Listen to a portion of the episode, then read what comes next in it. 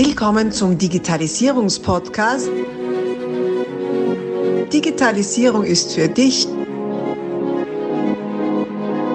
mit Markus Reitzhammer.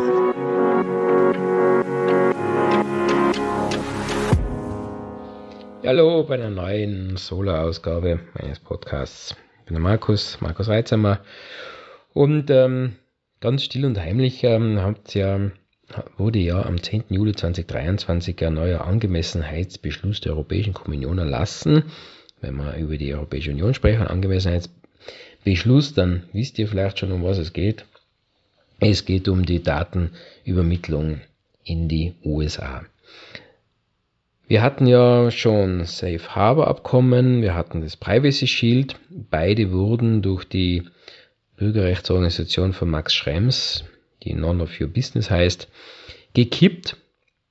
Äh, die, das Privacy Shield äh, im Rahmen des Schrems 2 Urteils schon von vor einigen Jahren, was ja die Datenübermittlung in die USA unter ein ja, gewissen, ein gewisses ähm, Damoklesschwert gestellt hat. Das heißt, man hat wirklich mit den Datenempfängern Standardvertragsklauseln vereinbaren müssen und auch entsprechende ähm, ja, äh, individuelle Vereinbarungen, um die Auswirkungen und damit das Datenschutzniveau sicherzustellen. Was natürlich, wenn man jetzt mit so diversen Anbietern äh, spricht, nicht ganz so einfach ist.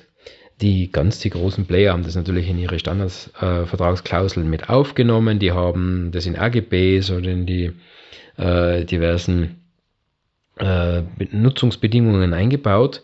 Nichtsdestotrotz hat man das immer prüfen müssen und entsprechend darauf schauen, ob nun dieses Niveau eingehalten wird, das da in der Datenschutzgrundverordnung gefordert wird, was ja de facto auch ähm, ja, äh, ein, ein, ein gewöhnliches Unternehmen eigentlich nicht leisten kann, weil wie soll man denn das jetzt wirklich sicherstellen, ob das jetzt alles rechtens ist.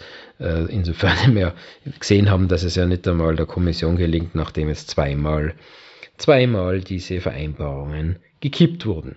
Ja, jetzt haben wir seit 10. Juli 2023 einen neuen Angemessenheitsbeschluss. Warum gibt es den? Warum hat die Kommission den beschlossen? Weil es gibt ein neues, eine neue Vereinbarung zwischen der EU und den und der USA, genannt Datenschutzrahmen EU-USA, abgekürzt DPF. Was man gleich vorweg äh, bitte beachten darf, äh, das Unternehmen, an dem, an das, oder die Organisation, an das man die äh, Daten übermittelt in den USA, muss sich diesen, diesem Datenschutzrahmen unterworfen haben. Ja, woher weiß man das? Es gibt eine Webseite dazu, einen, ein, ein Register. Das findet man unter dataprivacyframework.gov. Alles zusammen in einem Wort, also ohne .gov natürlich. dataprivacyframework.gov. Und da drin findet man aktuell 2518 aktive äh, Organisationen, welche sich diesem Rahmenwerk unterworfen haben und mit denen man Daten austauschen kann. Bitte auch äh, schauen, also nicht nur, nicht nur einfach die, man kann ja die Firma eingeben, nicht nur die Firma eingeben, sondern schauen, ob die gegebenenfalls die Niederlassungen bzw. die Bereiche davon äh, eingeschlossen sind, auch geht es darum, welches Framework äh, die erfüllen. Es gibt einmal das EU-US Data Privacy Framework.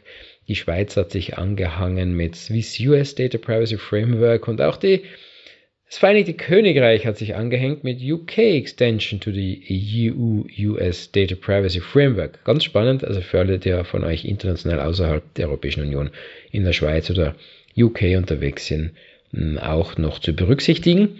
Ähm, denn nicht jedes dieser aktiven teilnehmenden Unternehmen hat sich allen dreien unterworfen. Also das bitte genau nachschauen. Ist es auch wirklich das für uns in der EU relevante EU-US Data Privacy Framework?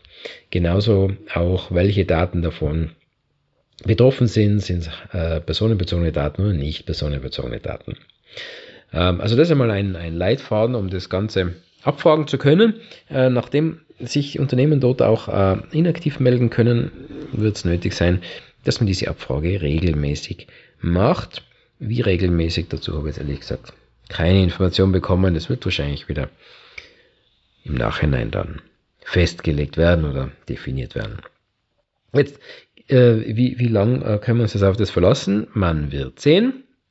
Denn es gibt schon äh, sowohl von, von Max Schrems bzw. seiner Organisation None of Your Business wie auch von äh, dem Europäischen Datenschutzausschuss ein paar Bedenken zu einzelnen Aspekten. Ähm, man, äh, Max Schrems und None of Your Business sagt, das ist ja eigentlich nur eine Kopie quasi des Privacy Shields. Äh, Europäische Datenschutzausschuss ist ein bisschen vorsichtiger äh, mit der Formulierung, beziehungsweise bezieht sich auf einzelne Aspekte. Es wird ähm, wahrscheinlich, also das zeigt, zeigt einfach die Erfahrung, äh, wieder gerichtliche Auseinandersetzung dazu geben zwischen zum Beispiel eben Max Schrems oder anderen Organisationen. Und dann werden wir sehen, wie sehr die ganze Geschichte hält. Jetzt für mal die nächste Zeit haben wir damit äh, ein sicheres Rahmenwerk, zumindest für uns sicher im Sinne von rechtlich sicher, soweit ich das zumindest aus meiner nicht juristischen Position mich zu beurteilen traue. Ja, was ist jetzt da gemacht worden in diesem Datenschutzrahmen? Gibt es da konkrete Änderungen? Naja, es ähm, gibt zum Beispiel verbindlich, verbindliche Garantien, die die Beschränkung des Zugriffs von US-Geheimdiensten auf EU-Daten begrenzt, und zwar auf das notwendige und verhältnismäßige Maß.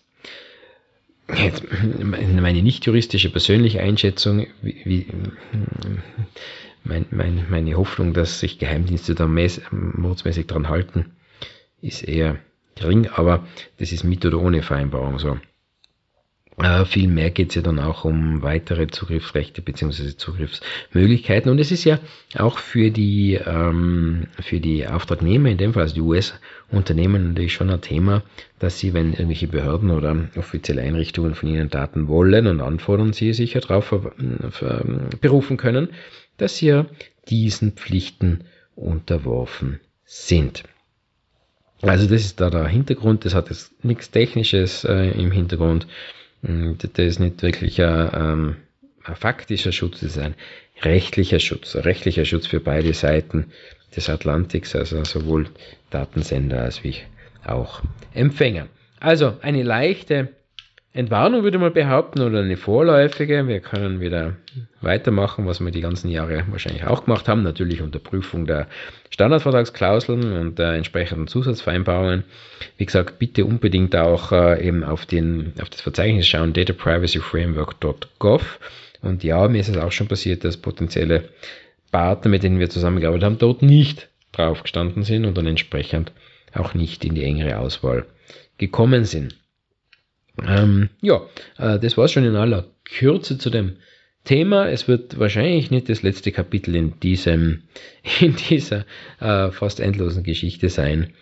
Ähm, wir dürfen gespannt sein, was die Gerichte entscheiden und wie die Kommission und die Gesetzgeber darauf antworten werden. Als denn, schick mir gerne deine Fragen rein, wenn du welche hast.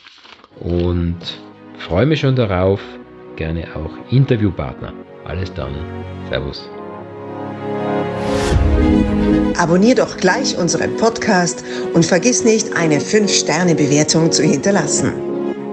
Bis dann, wenn es wieder heißt, Digitalisierung ist für dich mit Markus Reitzhammer.